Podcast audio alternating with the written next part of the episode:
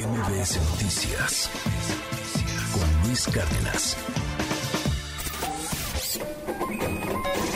Economía y finanzas con Pedro Tello Villagrán.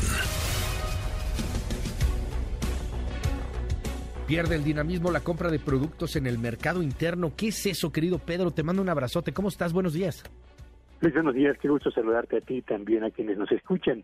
A ver, a pesar de que ha aumentado la confianza de los consumidores, de acuerdo con las encuestas que mensualmente publica el INEGI, a pesar del incremento al salario mínimo que entró en vigor a partir del primero de enero, no obstante que en enero y febrero se crearon también 287 mil puestos de trabajo en el sector formal de la economía, a pesar del fortalecimiento del peso frente al dólar, no obstante el incremento que registraron las remesas en los primeros dos meses de este año, y sin importar el incremento en las ventas motivadas por el día 14 de febrero, el Día del Amor y la Amistad, y a pesar también del aumento en el crédito al consumo, a pesar de todo esto, Luis Auditorio, en febrero, las ventas a partir de dos indicadores que nos permiten tomarle el pulso a lo que está ocurriendo en el mercado interno de nuestro país, perdieron altura.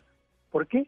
Bueno, pues porque la ANTAD es la asociación que representa a la mayor parte de las cadenas de autoservicio más relevantes en el país, reportó que en el mes de febrero sus ventas retrocedieron 1.09% en lo que constituye el segundo mayor retroceso en los últimos 23 meses en su principal indicador, debido fundamentalmente a la combinación de precios elevados y tasas de interés que han venido aumentando.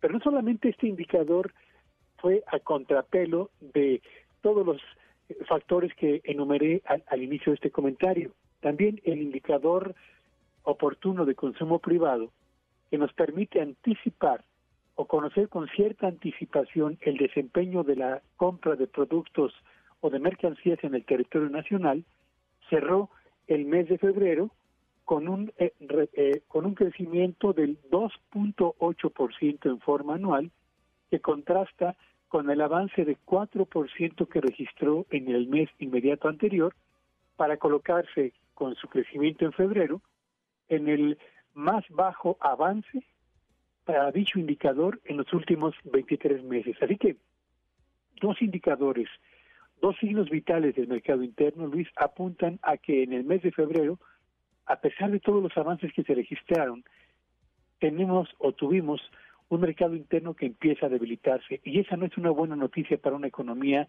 que apenas arranca el año y que necesita del crecimiento de la actividad económica para mantener niveles de bienestar en la mayor parte de la población mexicana.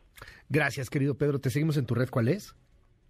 Twitter en arroba Petello Villagrán y que tengan un espléndido día. MBS Noticias con Luis Cárdenas.